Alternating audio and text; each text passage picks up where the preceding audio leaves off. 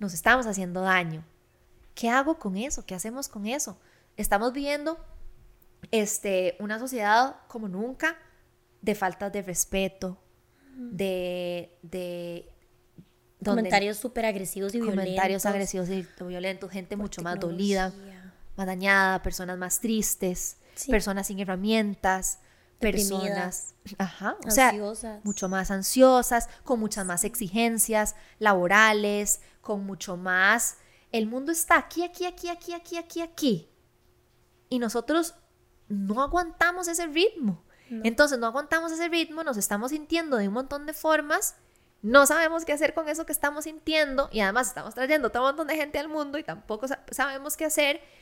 Y entonces ahí es donde, ¿verdad? Y otra vez empieza y otra vez empieza. Entonces, si yo me doy cuenta que de esto me está haciendo daño, que de esto, por ejemplo, las redes, por ejemplo, algo tan sencillo como verdad que está ahí, que estamos y que estamos. Bienvenidos y bienvenidas. Estás escuchando el podcast Lo bueno, lo malo y todo lo demás. Mi nombre es Alexa Jiménez, psicóloga graduada y licenciada por la Universidad de Costa Rica, especializada en terapia racional emotiva conductual del Instituto Albert Ellis en Nueva York e incorporada al Colegio de Psicólogos de Costa Rica. Cada semana discutimos diferentes temas de salud mental y psicología basada en evidencia y cómo estos temas podrían afectar tu vida, así como darte herramientas de uso diario para vivir mejor.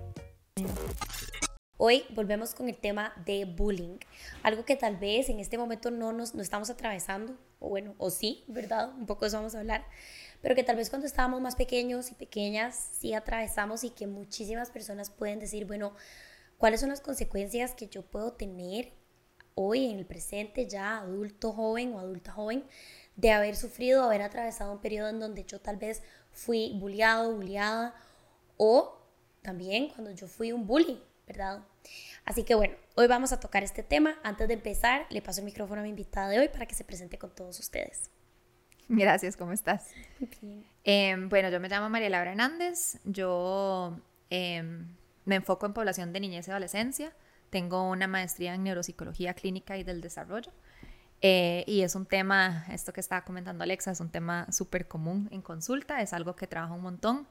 Y y es una problemática que hemos estado viendo desde hace muchísimo tiempo y, ¿verdad? O, es algo que vivimos nosotros eh, o, es, o, es, algo que se ha estado dando desde siempre, pero ahora también hay como un poquito más de sensibilidad al respecto. No sé si es que se escucha más el término, no sé si se ha popularizado, eh, pero es algo como que está en la boca de todo el mundo. Entonces creo que es importante como hablarlo y, y, y romper tal vez algunos mitos. Exacto, yo creo que siempre ha existido, ¿verdad? O sea, definitivamente siempre ha existido, nada más tal vez como que sea, como, como decís vos y como estamos hablando ahora antes de empezar, ¿verdad? Que se ha traído más sobre la mesa y se ha conceptualizado, creo que es la palabra, se, se, le puso como un nombre y se definió. Entonces, bueno, empezando por ahí, ¿verdad? ¿Qué se puede definir y considerar o lo, lo, que se llama, digamos, bullying, la acción de bullying. Ok, yo creo que ya, digamos, para empezar, bajar hasta aquí, que hablo un poco con las manos. Eh, de ahí empezamos ya a, enredarnos un poquito porque la, definición, básica de bullying es eh, o, acoso o hostigamiento, ¿verdad?, escolar sobre todo, porque se da muchísimo a, nivel de escuela. Em, hay como cuatro componentes que se dicen que son necesarios, pero me gustaría romper un poco como este paradigma o esta definición porque me parece que va eh, em, mucho más allá, pero te voy a decir más o menos como lo que se conoce o lo que es. ¿Verdad? Es un acto em, de agresión de diferentes tipos, eso lo vamos a hablar ahorita, eh, deliberado, o sea, como a propósito, eh, reiterado, o sea, que se da a lo largo de repetidas veces, a lo largo de cierta cantidad de tiempo, ¿verdad? No es algo como un evento aislado. Em, y esas son las cuatro características como que, que lo definen. Ahora bien, yo creo que es importante eh, ¿verdad? Y, creo que como todo y como los temas que se hablan aquí, como psicología, es, es algo que es tan muy poco exacto. ¿Por qué? Porque, ¿qué pasa, por ejemplo, si, ¿verdad? A mí me, me yo pasé por una situación, por ejemplo, y, y me dolió muchísimo y esa situación aislada me impactó, por ejemplo, a nivel emocional el resto de mi vida y fue una sola situación. ¿Verdad? ¿Por qué entonces esa situación específica no necesariamente se considera una situación de bullying? ¿O por qué, por ejemplo, em, si, ¿verdad? ¿Cómo, ¿Cómo determino yo si una situación eh, ha sido reiterada. Entonces, por ejemplo, si alguien llega donde mí me dice, bueno, me, me, pasó esta situación, ¿verdad? O estoy pasando esta situación con estos compañeros o con estas compañeras, eh, ¿cómo podemos definir con esa exactitud? No, esto todavía no es bullying porque ha pasado cuatro veces. Entonces, ya cinco a partir de cinco sí es. Uh -huh. O si son diez veces, ¿verdad? Sí, Entonces, es difícil cuantificar. Exacto, es una cosa que es muy difícil de cuantificar. Entonces, cuando yo trabajo con este tipo de temas, ¿verdad? Yo, o, o, lo que propongo también un poquito aquí es cuestionarnos, ¿verdad? Y no quedarnos en una definición tan exacta. Eh, ¿Por qué? Y aquí es donde voy, digamos, ya, ya metiéndonos un poquito y escarbando más en el tema. El, el, el bullying es una, es una problemática de, de, sistema, o sea, sistemática que, que, nosotros promovemos y que se sigue dando y que se sigue dando y aprendemos y es algo como que es muy difícil romper, ¿verdad? Es algo como que ya, que, que, que construimos a nivel social. Eh, y es una problemática relacional, es un tema de relación, es como nos, nos tiene que ver con la forma en la que aprendemos a vincularnos, ¿ok? Entonces, cuando yo me veo enredada en una situación de bullying, muchas veces eh, la forma en la que se le percibe es como, como, en, como, como en un palo, ¿verdad? Los dos lados, el famoso bully y como la víctima, ¿verdad? Y a mí esas definiciones también me, me cuesta mucho como, como quedarme, usarlas así con esa exactitud, porque muchas veces, eh, hablando de, bullying, sobre todo en, en, a niveles escolares, estamos hablando de personas en desarrollo, Estamos hablando de personas que están aprendiendo, están aprendiendo a relacionarse, están aprendiendo eh, habilidades, están aprendiendo de la vida, ¿verdad? Y muchas veces en ese aprendizaje se van a equivocar. Entonces, es muy difícil para mí eh, la forma en la que en estos momentos se, se, maneja o se trabaja o se interviene cuando hablamos de, de bullying, porque muchas veces la forma en la que lo hacemos es, entendiendo a una persona como una persona bully y catalogamos esa, esa carga y esa etiqueta en una persona que está aprendiendo. Y de igual forma, una persona víctima en una situación relacional de otra persona que se está desarrollando y está aprendiendo. Y con esa etiqueta también viene mucha carga. Sí, y estoy de acuerdo con vos y veo tu punto. Y sin embargo, creo que es un poco difícil para, digamos, personas que tal vez fueron víctimas de bullying, sí. ¿verdad? verlo de esta manera porque hay consecuencias severas. Sí. Y digamos, aquí no quiero, o sea, ver, sí, ¿verdad? Esto es un tipo de abuso. Claro, que se está claro. Dando, ¿Verdad? Es como cuando hablamos de cuando se da abuso entre dos menores de edad, sí. por ejemplo, ¿verdad? Sí. Es como... Bueno, Igual sí, es abuso. Son personas en desarrollo, uh -huh. exacto. Uh -huh. Son personas en desarrollo, estamos de acuerdo, pero igual es abuso, igual están pasando consecuencias muy serias en la persona que está recibiendo el bullying. Y deja muchas secuelas emocionales, Exacto. definitivamente. Entonces definitivamente. yo entiendo lo que vos decís, creo que tal vez como de lo que te escucho, creo que es un poco como de tenerle compasión eh, y, y, tener cuidado con las etiquetas que se le ponen a los chicos y a las chicas que están haciendo las acciones de bullying. Uh -huh. Pero bueno, creo que aquí es ¿verdad? Como decís vos, es un problema más de trasfondo, es un uh -huh. problema relacional, es un problema mucho más grande. Pero bueno, no podemos negar no. las consecuencias tan serias y tan dolorosas y que a veces se llevan por una vida entera. Claro. Yo lo que creo con respecto a eso que decís es que hay como dos partes de la intervención, ¿verdad? Está la intervención, tal vez de la que yo estoy hablando un poquito más, que es la parte primaria, que es donde nosotros empezamos a notar todos estos comportamientos, intervenimos desde un lugar más preventivo y cuando ya toca intervenir, cuando se dan esas situaciones. Por ejemplo, cuando, ¿verdad? El bullying es una, es, es, es una problemática que estadísticamente ha llevado a, a, muchas personas a quitarse la vida, ¿verdad? A suicidarse. Entonces, es, estoy de acuerdo, 100% de acuerdo con vos, es una cosa que eh, carga muchísimo, sobre todo una persona, eh, ¿verdad? Que, que, que, lo que, lo recibe, que lo vive, eh, ¿verdad? Y que tiene un montón de secuencias emocionales y, y, salir de ahí y aprender a ser asertivo y aprender a relacionarnos desde un lugar diferente, habiendo experimentado estas situaciones, es súper complejo, ¿verdad? Pero eh, creo que también hay que como que separar un poquito los niveles de intervención, ¿verdad? Cuando estamos trabajando tal vez desde este momento, hay mucho que podemos hacer y aquí es donde está tal vez como el planteamiento por eh, en la parte de la prevención, ¿verdad? Cómo, qué, tipo de señales notar, eh, cómo acercarnos a los chicos para darnos cuenta.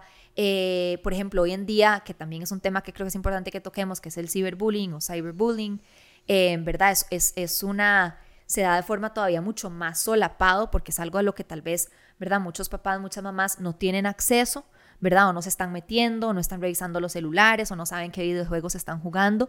Y muchas veces se está dando por esos medios, ¿verdad? Sobre todo hoy en día, que es el, el, el su mundo y, hay una gran facilidad para hacerlo de esas formas. Ahora, tengo una pregunta para vos, porque eh, como que creo que estamos tocando por eso, o sea, como que estamos brincando sobre demasiados temas y quiero como llevarla, ¿verdad? Como llevarlo paso a paso. Cuando con el tema de la definición, volviendo con el tema de la definición, ¿vos no crees, y aquí es donde venía mi pregunta, que la tengo en la cabeza desde que, desde que te escuché, ¿verdad? Como empezar a darla. ¿Vos no crees que se podría definir como bullying para no caer en la cuantificación así como todo acto que tenga un impacto emocional negativo en la persona que lo está recibiendo? Sí, y aquí también están como los dos lados, ¿verdad? Eh, automáticamente caemos un poco como en esto, porque entonces es la forma muchas veces en que lo hemos visto, la forma en la que se maneja y se trabaja, es como desde un lugar muy punitivo o castigando a, entre comillas, la persona que hace este daño, ¿verdad? Cuando eso que vos decís es súper importante. Ok, y solamente ¿por qué decís entre comillas? Si es una persona, si es un niño o una niña que sí está haciendo daño. Sí, aunque sea niño o niña. Sí, sí, sí. Digamos, a lo que digo, lo que, lo que quiero tener cuidado, digamos, es como con la etiqueta, pero digamos que sí, con la persona Para no decir el bully o la Exacto, el bully o la bully. Digamos que la persona que está dañando, la persona que está definitivamente. Ajá. Eh, generalmente ese es el enfoque. Y de la misma definición, si nos damos cuenta, es lo que hace una persona. La persona agrede, la persona reitera, la persona, eso es lo que la definición lo propone. Y lo que vos estás diciendo es clave para esta como este replanteamiento de la definición, la vivencia de la persona que lo recibe. ¿Verdad? Y yo creo que dentro de todo, como es un tema y una problemática relacional, debería ser o podría ser, o aquí planteo yo también, ¿verdad? Como esta, esta eh, redefinición, no solo lo que hace la persona, entre comillas, bully, o la persona que está agrediendo, la persona que está haciendo daño, sino también la vivencia o la experiencia y la percepción de la persona que lo está recibiendo, ¿verdad? Y en la definición en ningún momento eso se considera.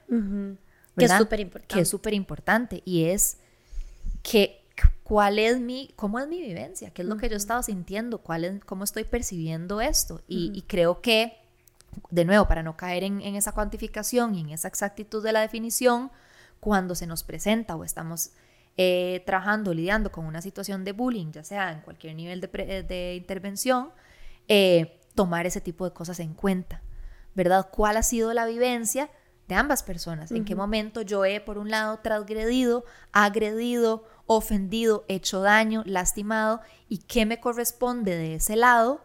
Y por el otro, qué, experiencia, ¿verdad? Dolorosa he sentido, qué he aprendido de esto, qué, cómo he recibido el daño, qué impacto ha tenido eso en mi, eh, valor propio, en la forma que yo me veo, en la forma que aprendo también a, a, relacionarme con otras personas, ¿verdad? Entonces sí es una cosa que tiene un impacto muy importante, muy posiblemente en, en, esa, en esos dos lados, digamos, como de esa, ¿verdad? De esa relación.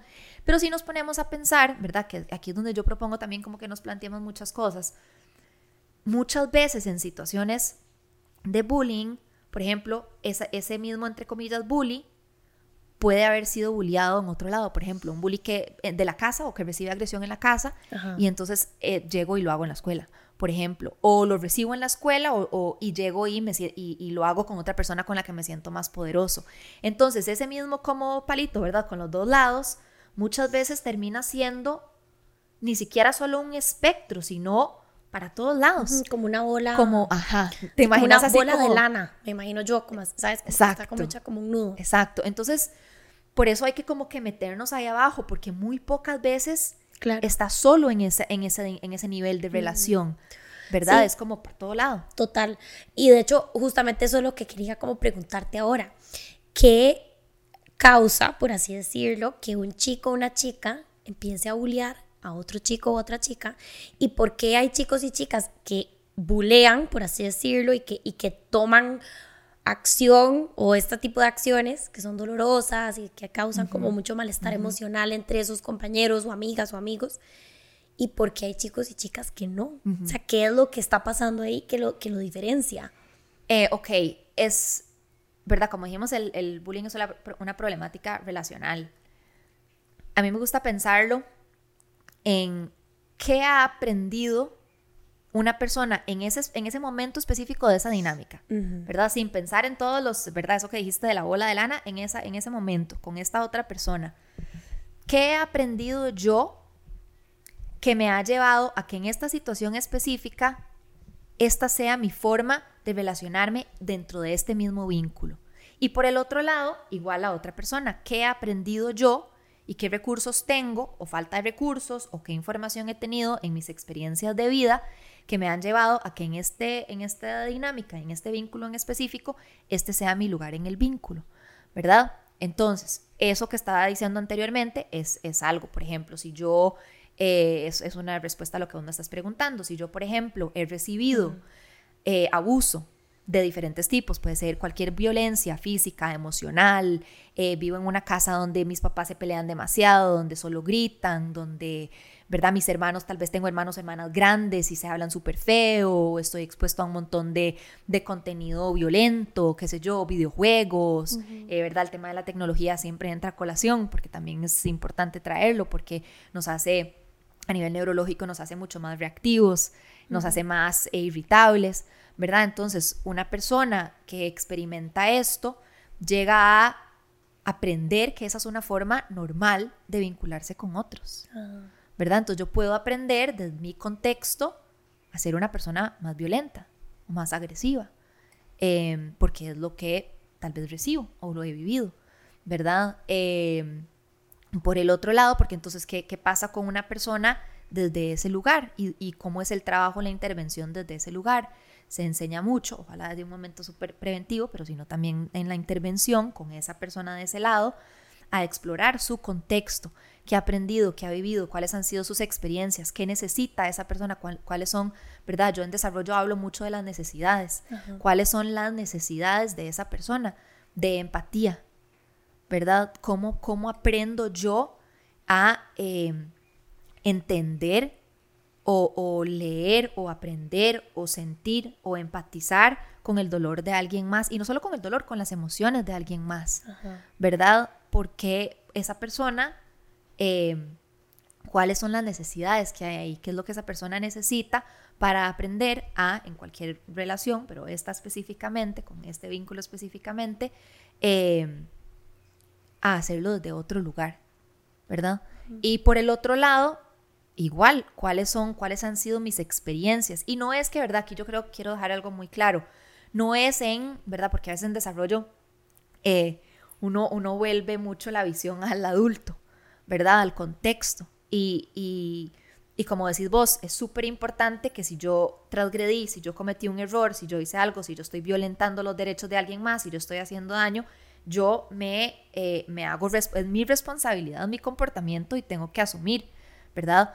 Eh, pero, ¿verdad? Automáticamente siempre pensamos en contexto, en aprendizajes, en, en, en los ambientes en los que esas personas se están desenvolviendo, porque al fin y al cabo, aprendemos muchísimo de eso, ¿verdad? Entonces, no estoy, ¿verdad? No es culpabilizar a los papás, ¿verdad? No es como, ay, entonces yo por, porque no hice esto bien, entonces mi, mis hijos no se supieron defender, o porque yo hice esto bien, entonces mi hijo eh, agrede, o porque, ¿verdad? Porque no es nunca para culpabilizar, ni es nunca para que nadie diga como, esto es por mí, sino más bien, yo siempre, la forma en la que me gusta pensarlo es cuando se dan este tipo de, de situaciones, es comunicación a, nosotros los que somos responsables de estas personas en desarrollo, ¿qué nos corresponde?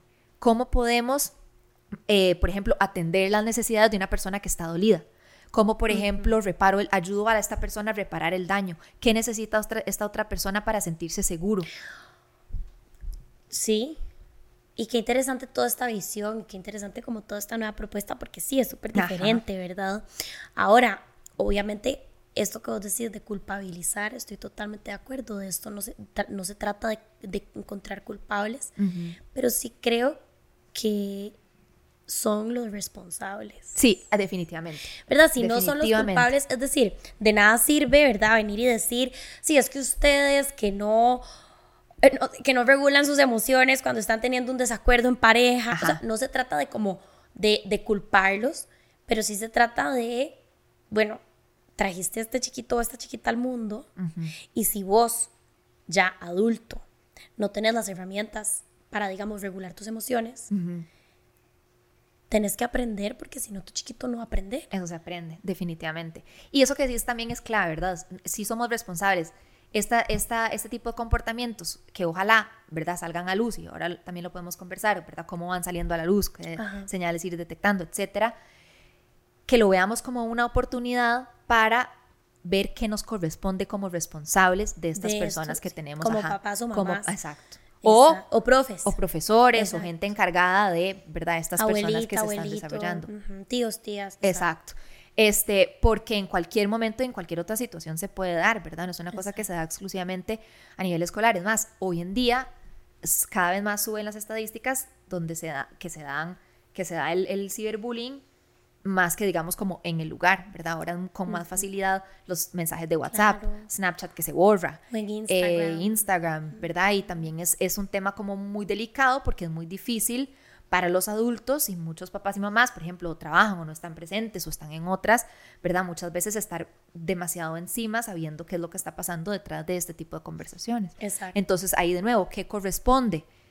Desde atrás atrás y dando la manita, ¿verdad? Cómo voy enseñando el uso, el uso correcto, por ejemplo, de redes sociales, sí. el uso correcto de la tecnología. Sí, o cómo le enseño a mi, a mi bebé o a mi hijo, a mi hija, a regular sus emociones. Definitivamente. A comunicarse asertivamente, a, poner, la frustración, a poner límites.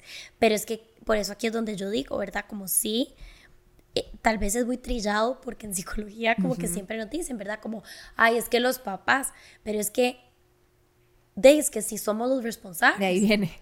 O sea, es la, es la, realidad, ¿verdad? Es como dice, que trillado que suena, no queremos culpar a los papás, pero bueno, o sea, si tomaste la decisión de traer un, un niño o una niña al mundo y, o ya lo tenés por X o Y razón.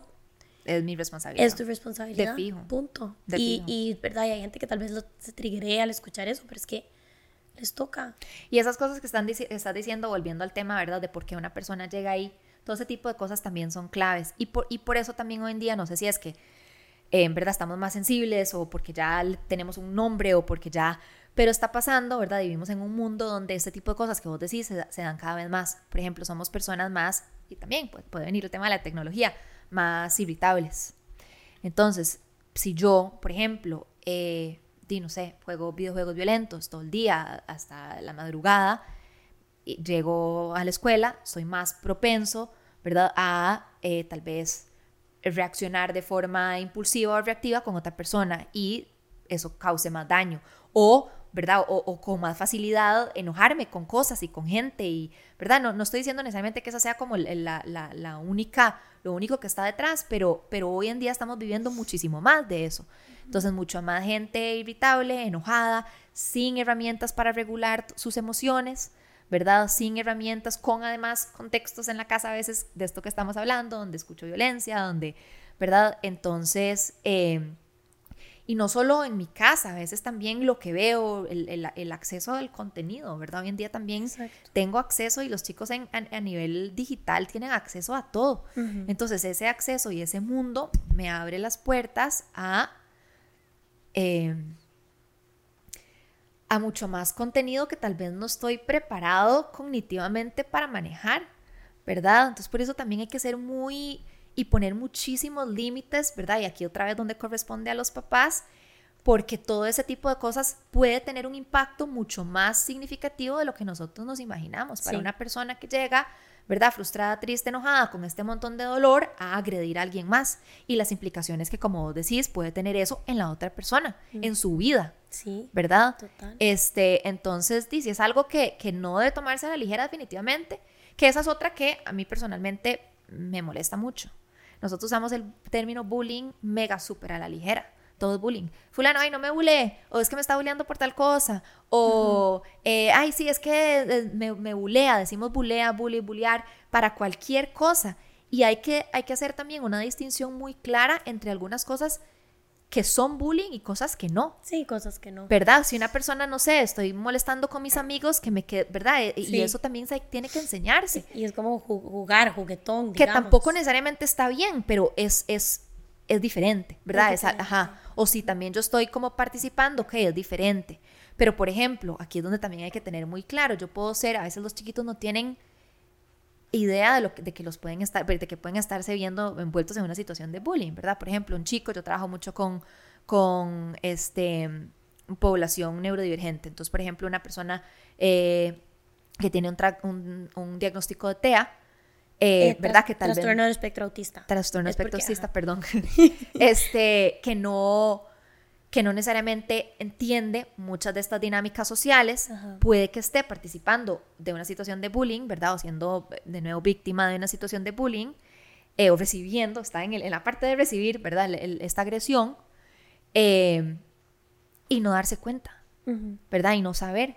Entonces aquí es donde también entramos muchísimo los adultos para enseñar y que ellos aprendan, bueno, esta situación, esto no es correcto ¿verdad? Y nos metemos también con, todos los lados de esta pelotita y esta maraña de, lana para intervenir en lo que le corresponde, por ejemplo, el lado de la empatía o el lado, por ejemplo, de la asertividad. Ajá, este juego no es correcto. O no me gusta. Este juego no me gusta. O no es justo que siempre al que me persiguen sea a mí. O del que se burlan o del que se ríen soy yo. ¿Verdad? Y volviendo otra vez a este tema de que no es bullying, molestar no siempre es. Exacto. ¿Verdad? Este no siempre es, por ejemplo, somos humanos y nos podemos equivocar, ¿verdad? Y yo puedo hacerle daño a una persona eh, hasta a propósito o tener, yo les llamo como, como mean moment, como un momento que yo fui pesada o, ¿verdad? Mala gente o mala nota o hice daño. Y eso no necesariamente tiene que ser, no necesariamente, por eso digo que todo también es súper caso por caso, pero no necesariamente implica una situación, una dinámica de bullying. De bullying yo pude haber sido, pucha, sí, me pasé hice demasiado daño, ahora hago lo que me corresponde y verdad, y por el otro lado también y reparo el daño y pero, pero eso no necesariamente implica que hay una situación de bullying. Claro, cuando hay bullying tiene que ser como más repetitivo, tiene que Ajá, ser esas características que hablamos. las que hablamos al principio. Ahora, ¿cuáles son como, ah, porque ya has mencionado varias veces como cuáles son estas como señales de alerta que comienzan a aparecer? Eh, no sé si nos puedes hablar un poquito más de eso. Eh, vamos a ver. Eh, Muchas veces, y sobre todo con personas, nos pasa a todos, a todos, a los adultos también. A mí me gusta siempre, y, creo que lo he dicho todas las veces que he venido aquí, pero lo, y lo digo siempre en consulta, comportamiento es comunicación. Si, si yo, y, otra, y otro tema importante que es la importancia de la presencia.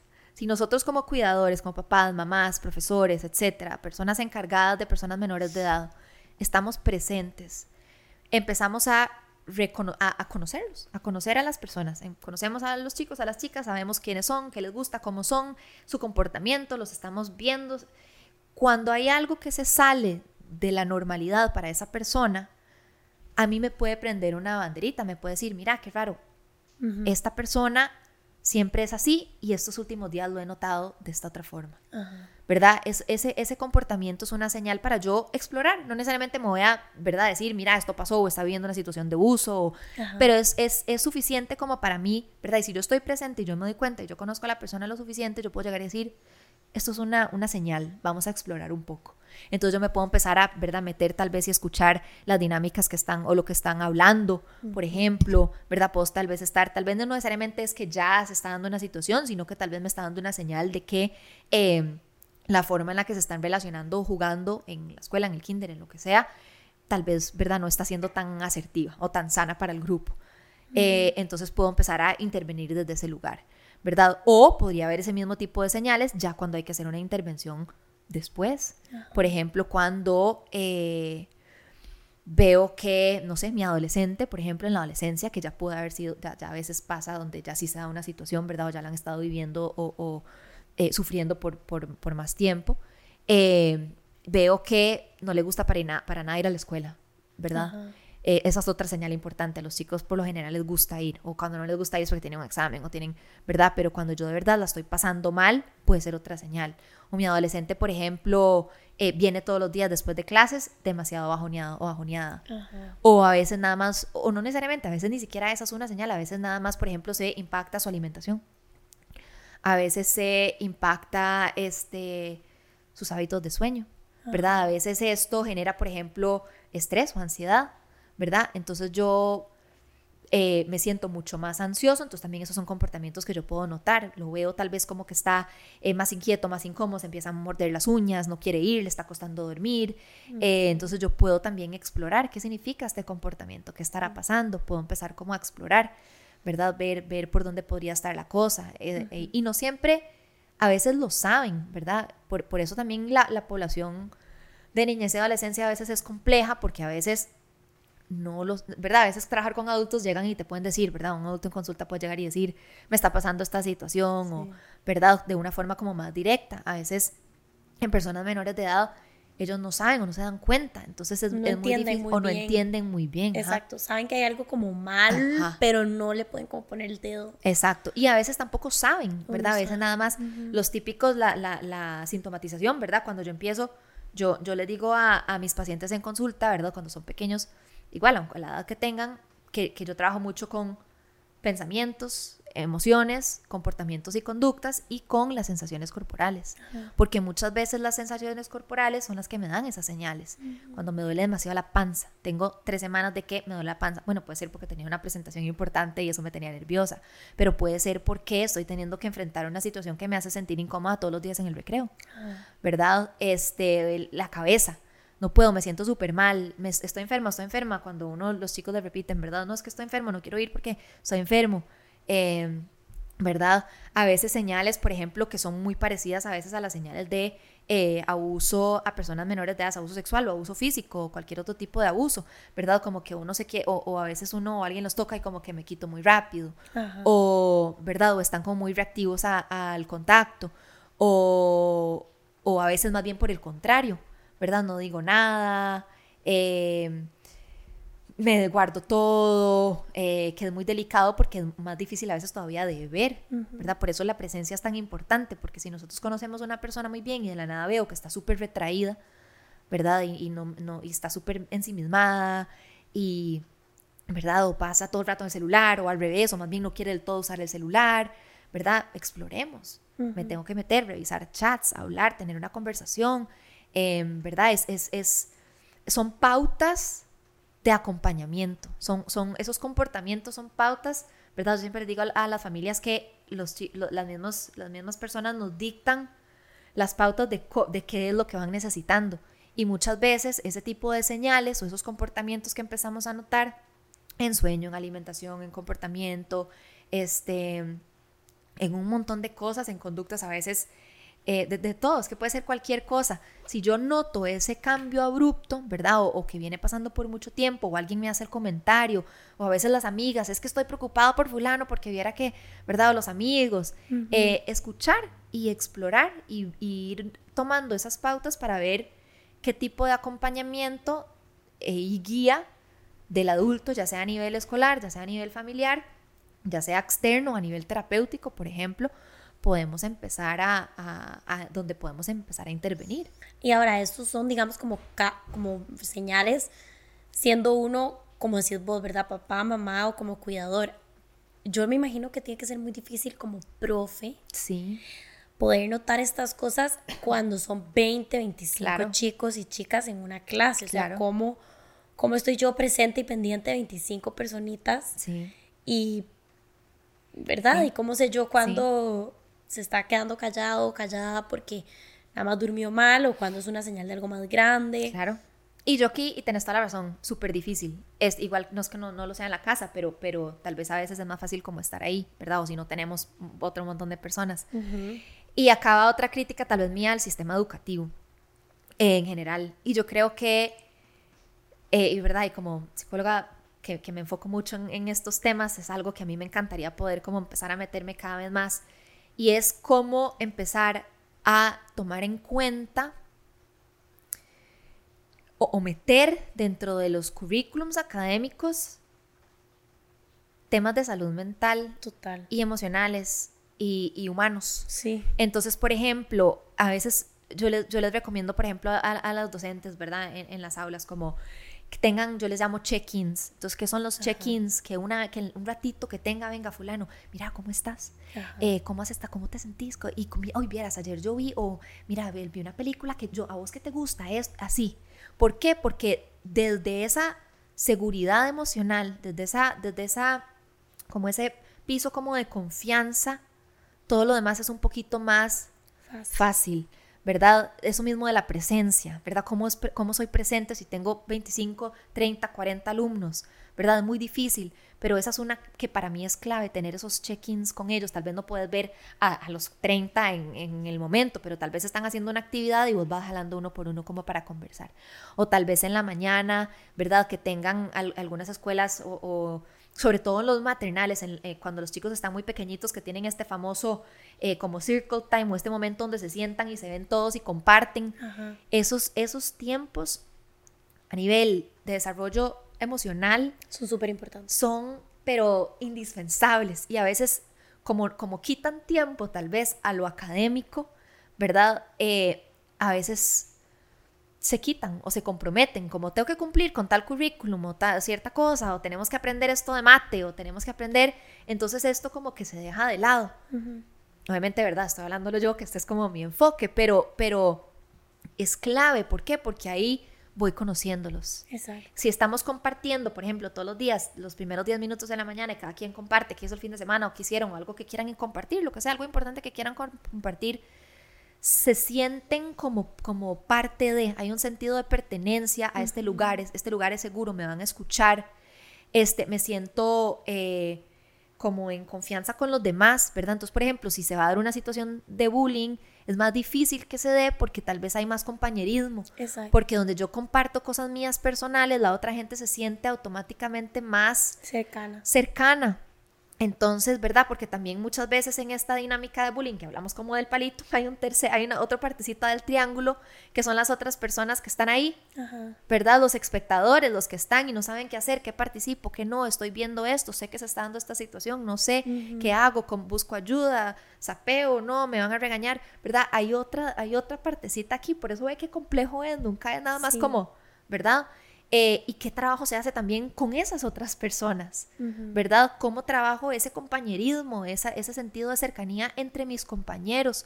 ¿Cómo, cómo, cómo, trabajo en, en, en, la escuela en que no sea solo objetivos académicos y cumplo y hago y hago, sino cómo trabajo tal vez hasta, hasta el hecho de cómo yo pongo en mi aula, ¿verdad? Si yo pongo a cada persona así de forma individual, pues sí, tal vez no hablen tanto, ¿verdad? Y aquí vamos, volvemos a otro tema que a mí me encanta, que entonces ahí, ahí todo se vuelve como una cosa adultocentrista.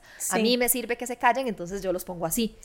Tal vez me incomoda más cuando están en un grupito pequeño, porque tal vez hacen más escándalo y para mí eso es incómodo, pero ve qué importante el, valor de eso. Tal vez entre ellos empiezan a conversar y conocerse, ¿verdad? Y entenderse un poquito más y compartir y, y entran como, como más cuestiones personales. Entonces, ahí es donde está la presencia. Ahí es donde está la prevención. Ahí es donde hay mucho trabajo que no se ha hecho. Que no se hace y que no se, y que no se le eh, prioriza como, como yo pienso que debería priorizarse, ¿verdad? Porque es algo... Es donde, vos como neurodesarrollista, claro, además, además, además ¿qué es lo que eso hace por el desarrollo de nuestro cerebro? Exacto. ¿Verdad? ¿Qué es lo que eso hace?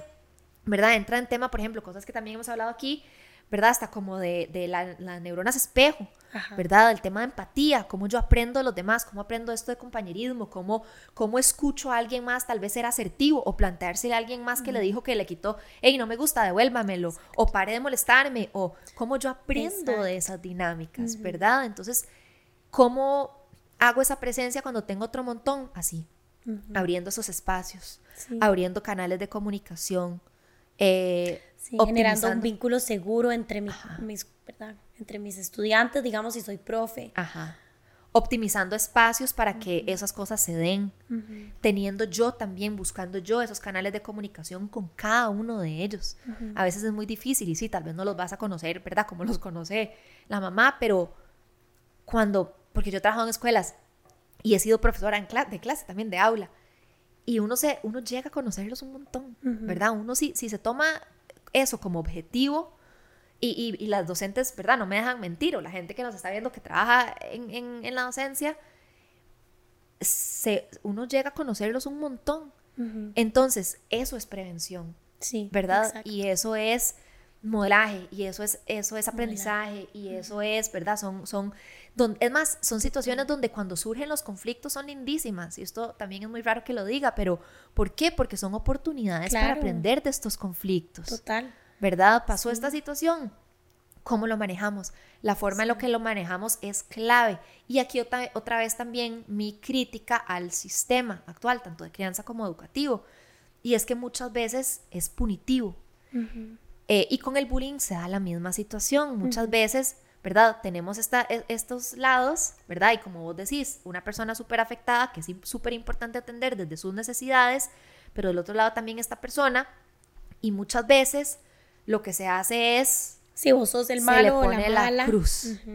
Si sos la bully o sos el bully, y se le pone la cruz y ya está. Se expulsa a la escuela, no vamos a tener un bully en la escuela. Y no es que esa persona no tenga, ¿verdad? Aquí también, no es que estoy diciendo que esta persona no tiene que enfrentar consecuencias. Claro, tiene que tener las, las consecuencias, son claves en, claves, o sea, para todo. Y nunca me van a oír a mí decir que, que, ay, ¿verdad? Este libertinaje, no, que no importa, que pobrecito el, el bully, que. No, eso no es pero es una persona que tiene un montón de necesidades también. Entonces, ¿qué, qué, ¿cómo va a ser la intervención desde ese lado? ¿Verdad? Pues sí, que asuma que le corresponde reparar el daño, ¿verdad? Porque hay un tema de reparar daño, hay un tema de consecuencias, así que tal vez todo, responsabilidad, todo. pedir perdón. Que exacto, eso es lo que yo creo que aquí es como esta gran oportunidad que tal vez, pero yo también creo que eso también es algo ya muy social y colectivo, o sea, tendemos a ver el conflicto como algo que hay que evitar, que no debería de suceder, que es malo, que es señal de problemas y no necesariamente, ¿verdad? El conflicto puede ser una oportunidad súper grande, como decís vos, no solamente para desarrollar habilidades y herramientas, sino también para conocernos. Porque como decís vos, o sea, en ese compañerismo, tal vez yo vengo de una casa en donde eh, hay mucha chota y nos molestamos mucho y es un vacilón y pasamos muertos de risa, y de hecho así es, yo vengo de una casa así, ¿verdad? Eh, desde mi abuelita, imagínate, ¿verdad? Hasta mi hermana. Y pasamos, mi hermana y yo en una pura jodedera, ¿verdad? Claro. Y en otro contexto, en otro contexto, y me ha pasado, ¿verdad? Me dicen, eh, ay, me dijiste esto y como que me, ¿verdad? Como que me dolió. Y yo me quiero morir de la congoja porque yo digo, ay, no, jamás. O sea, eh, una parte de como yo demuestro cariño muchas veces es como molestando, como, ¿verdad?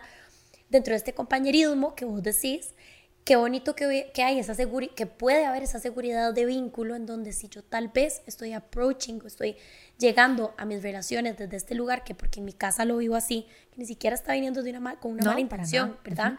Que esto puede pasar entre los chicos. Y muchas veces pasa así. Y muchas veces pasa así, exacto. Sí. ¿Verdad? Que, que vienen estos, estos chicos y, y que bueno, y que entonces el otro pueda decir, hey, mira, eso no me gustó, me sentí súper mal y dentro de eso estoy conociendo a mi compañerito o a mi compañerita, estoy aprendiendo a, mira, a fulana le gusta un montón jugar conmigo, whatever, la bola, ¿verdad? Bola o, fútbol o muñecas, pero estos, estos chistes no le gustan. Y es algo que estoy aprendiendo de ella y que también estoy aprendiendo de mí porque a mí sí me gustan y mira qué vacilón que a ella no. O sea, yo creo que es una oportunidad súper enriquecedora y que se desperdicia.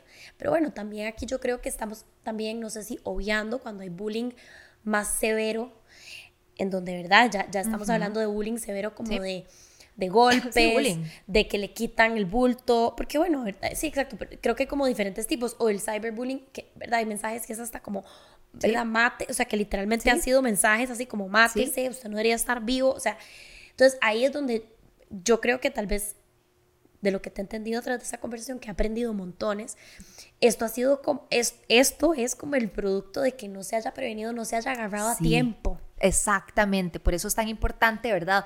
Hacer todas estas cosas y todas estas propuestas que estoy diciendo, porque eso es lo que va a hacer que esas situaciones se den en menor medida, que seamos personas más seguras, más confiadas, más asertivas, que haya más compañerismo, que haya más empatía, ¿verdad? Desde cualquier lado que nos podamos ver de esta bola de lana que vos decís, en cualquier lado que nos veamos, en diferentes relaciones con las que, tengamos con diferentes personas a lo largo de la vida, que, que podamos...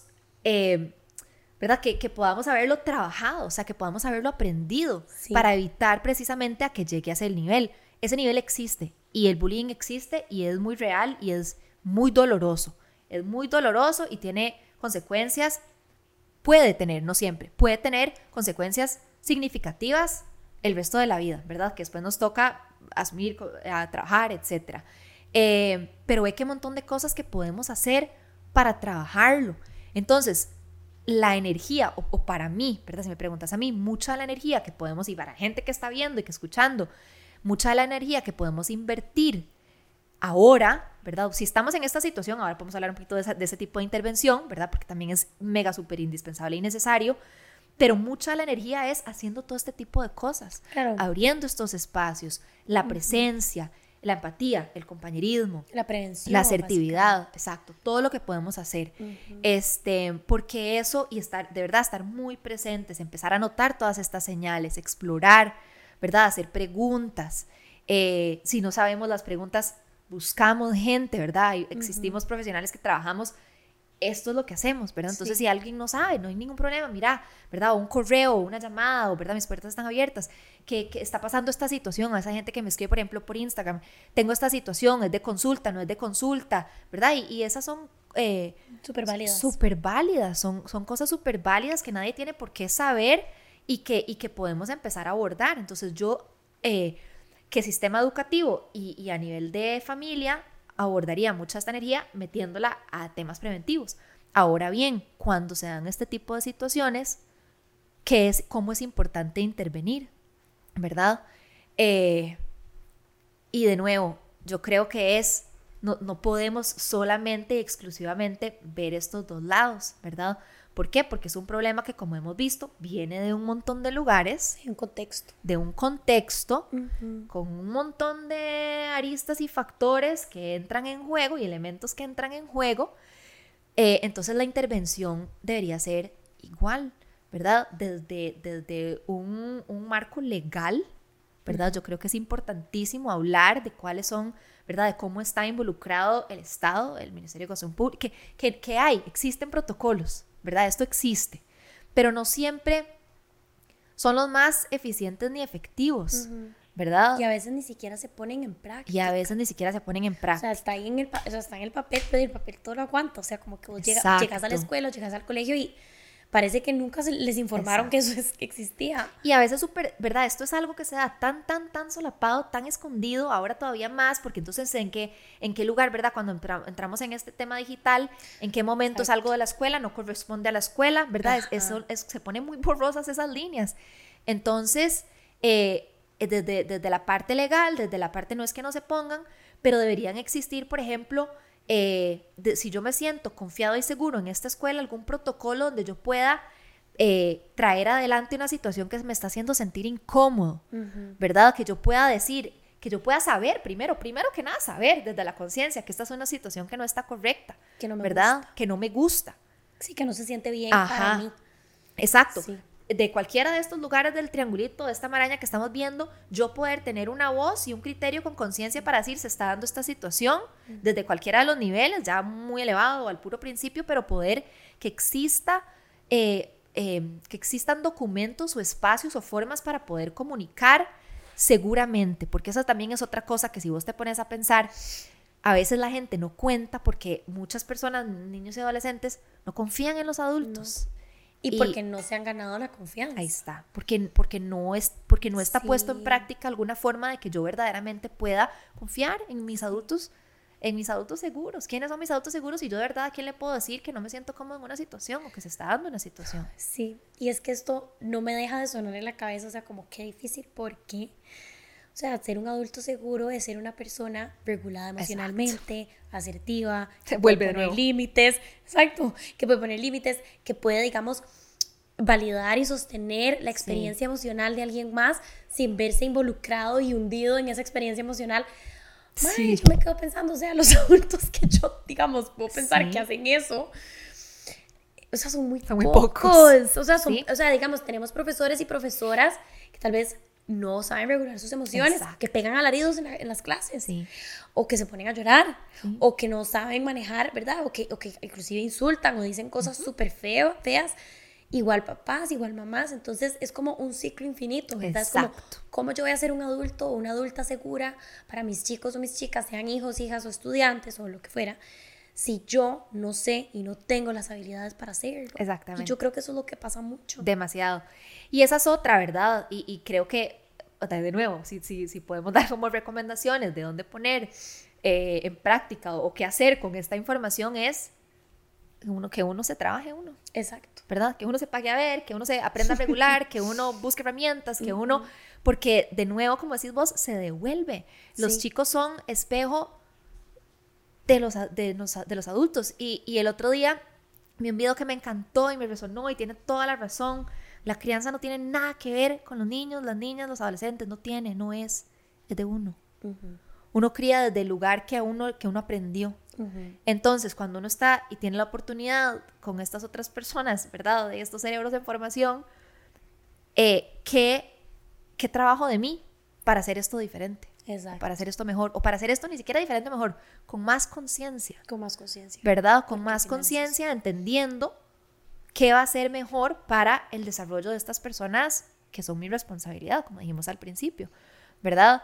Eh, y es todo un tema, es muy difícil, es muy difícil. Yo no estoy diciendo nada de esto fácil, nada de esto, no. pero se devuelve, al final siempre se devuelve. Entonces, otra cosa que podemos estar haciendo, trabajarnos nosotros, porque también desde ese lugar sostenemos mejor, acompañamos mejor este, validamos mejor y modelamos mejor, ¿verdad? Somos un ejemplo. Ah, exacto, somos un ejemplo eh, de comportamiento que queremos que queremos enseñar. Ahora que estamos hablando, ¿verdad?, de, de, lo del tema punitivo, a mí me duele muchísimo porque me pasaba mucho cuando trabajaba en escuelas, que cuando se da una situación, no necesariamente de, de bullying a ese nivel todavía, pero digamos que empezaba, ¿verdad?, como que ahí empezaba la cosa, y uno avisa otra, o, con la idea de trabajar con las familias, porque es lo que yo siento que es beneficioso cuando verdaderamente trabajamos en equipo, familia, psicólogos, escuela, maestros, compañeros, comunidad, todo mundo. Y lo que la gente dice es, no, que no, ajá, sí, o que no se siente con ese chiquito, o fulano usted se aleja de tal, no le habla, no, no sé qué, no, y fulanito, y que lo echen, y que yo no entiendo, y que, y lo que hacemos es ¿verdad? Otra vez la carga de la que hablé al principio y esta etiqueta y esta, y es una persona que está aprendiendo. Y cuando nosotros automáticamente hacemos eso, no le estamos dando la oportunidad de esa persona a aprender, no le estamos dando la oportunidad de esa persona a corregir, no le estamos dando la, oportunidad de esa persona a, a, ser una persona diferente, porque le estamos metiendo como un determinismo, como ahí donde va. ¿verdad? El mal portado, el bully, el que hace daño, el que, ¿qué va a ser yo? Si eso es, es mi sentencia, qué difícil salirse de ahí, ¿verdad? Y de nuevo, eso no quita que eso no tenga, ¿verdad? O consecuencias o que eso no haya hecho daño de forma muy grave y significativa a otra persona, que eso es otro tipo de trabajo que también podemos hacer. Mucho acompañamiento, mucha empatía, mucho empoderamiento, mucha asertividad, mucho trabajo de límites, mucho trabajo de encontrar mi voz, mi lugar, mi seguridad, ¿verdad? Ese es otro tipo de trabajo y que también es importantísimo, ¿verdad? Pero normalmente uy, perdón, desde mi experiencia, se trabaja o se, o se enfoca mucho en esto y no necesariamente en todo lo que esto conlleva. no, más multifactorial o multivariable como sí es, porque sí es un problema súper multivariable. Exacto. Entonces yo creo que, ¿verdad? Cuando empezamos a plantearnos este tipo de situaciones, cómo empezamos a notarlas y desde dónde, desde dónde empezamos a intervenir partiendo de las necesidades de la gente involucrada y de nuestra responsabilidad como adultos encargados. Exacto. ¿Verdad? Este, y todo lo que eso puede traer. Y me encantaría decir, esta es la receta, ¿verdad? Pero tampoco la tengo y tampoco se ha propuesto, ¿verdad? Yo he leído muchísimo últimamente investigaciones y yo creo que este, a nivel científico surgen como las mismas, tal vez, eh, dudas y tal vez hasta planteamientos que tengo yo que no siempre es, o las, o las propuestas o las intervenciones que se hacen normalmente, no necesariamente son las más efectivas, eficientes, y cómo podemos, a partir de estos planteamientos nuevos que estamos haciendo y este conocimiento, hacer las cosas un poquito diferente. Exacto. ¿Verdad? Tomando en cuenta las necesidades que pueden tener todas las partes involucradas y, y, como dijimos ahora, lo multifactorial que es esto. Sí. ¿Verdad? Sí, y yo creo que esto, o sea, qué vacilón, porque vieras que muchos de los episodios últimamente vuelven a este tema de necesitamos trabajar en nosotros. O sea, en la raíz de los problemas al final, muchos de nuestros problemas es que no tenemos las habilidades para poder manejar un montón de cosas. Y eso no significa que no las podemos aprender. Exacto. Y yo creo también mucho de eso es, ¿verdad? El, el mundo que vivimos y la forma en la que la estamos viviendo, la forma en la que estamos conviviendo dentro del mundo y todo lo que trae, no nos, no, sé, no nos estamos dando cuenta, yo creo, pero nos está haciendo daño a todos, a nosotros mismos en la forma que criamos y eso, el ciclo que viene, ¿verdad? Este, entonces, cuando hacemos una pausa, ¿verdad? Cuando nos damos cuenta desde la conciencia hey, esto no está bien, o hey, esto me está afectando, o hey, esto está teniendo un impacto en la forma en la que yo estoy criando, o en la forma en la que yo me estoy sintiendo, o en la forma en la que, o lo que, en la que estoy eh, enseñando, o en la forma en la que sea, pero cuando yo me doy cuenta de la conciencia y hago un alto y paro, ¿verdad? Aquí entra mucho como este tema de mindfulness y me doy cuenta y, ¿verdad? Paro. Ok, que ahora sí, lo acepto, así son las cosas, me está haciendo daño nos estamos haciendo daño. ¿Qué hago con eso? ¿Qué hacemos con eso? Estamos viviendo este, una sociedad como nunca de falta de respeto, de... de comentarios súper agresivos y violentos. Comentarios agresivos y violentos, gente mucho más dolida, más dañada, personas más tristes, personas sin herramientas, personas, ajá, o sea, mucho más ansiosas, con muchas más exigencias laborales, con mucho más. El mundo está aquí, aquí, aquí, aquí, aquí, aquí, aquí. Y nosotros no aguantamos ese ritmo. Entonces no aguantamos ese ritmo, nos estamos sintiendo de un montón de formas, no sabemos qué hacer con eso que estamos sintiendo y además estamos trayendo todo un montón de gente al mundo y tampoco sabemos qué hacer. Y entonces ahí es donde, ¿verdad? Y otra vez empieza y otra vez empieza. Entonces, si yo me doy cuenta que de esto me está haciendo daño, que de esto, por ejemplo, las redes, por ejemplo, algo tan sencillo como, ¿verdad? Que está ahí, que estamos y que estamos. Si yo me doy cuenta que algo de eso a mí me está dañando y tomo conciencia, ¿verdad? Con conciencia lo observo, lo noto, lo veo, decido parar y tomo con conciencia la decisión de me alejar un rato o tal vez solo voy a tener esta red social que tal vez no me afecta tanto, no me hace sentir tan mal o no me hace, ¿verdad? Entonces tomo decisiones diferentes con más conciencia por mi salud mental.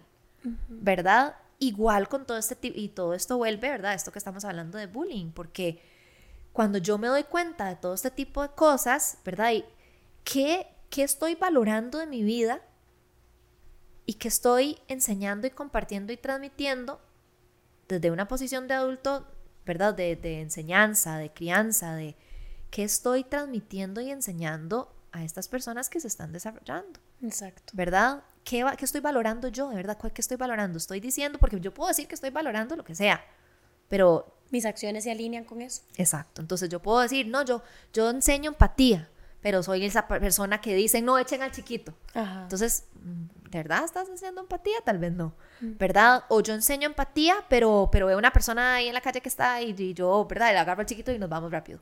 O, ¿verdad?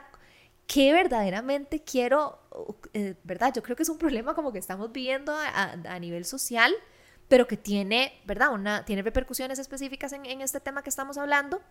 Y es mucho de eso, de qué está pasando con el mundo que yo no estoy logrando manejar y no estoy logrando, eh, ¿cómo se dice? Como romper el ciclo. Exacto.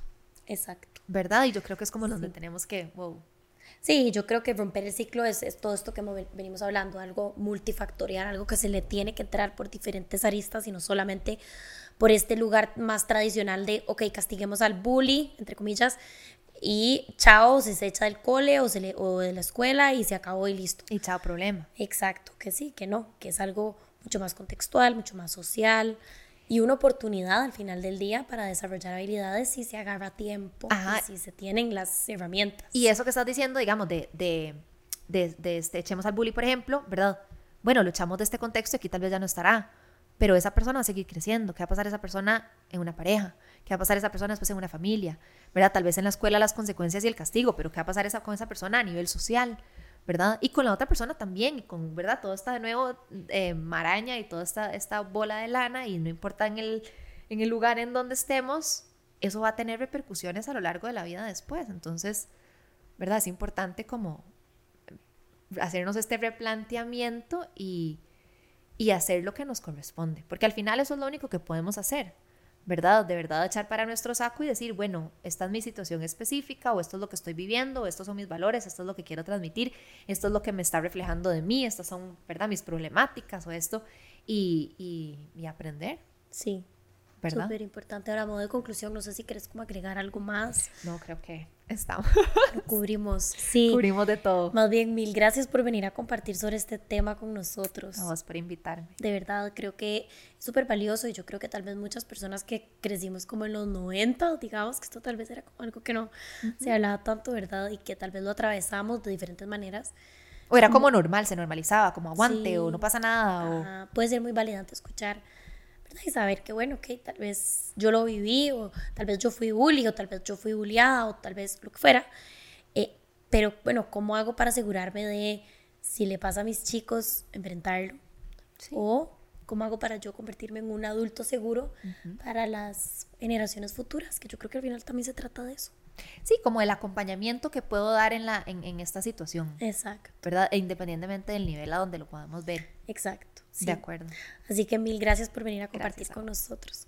Y mil gracias a todos y a todas ustedes por escuchar otro episodio más de lo bueno, lo malo y todo lo demás.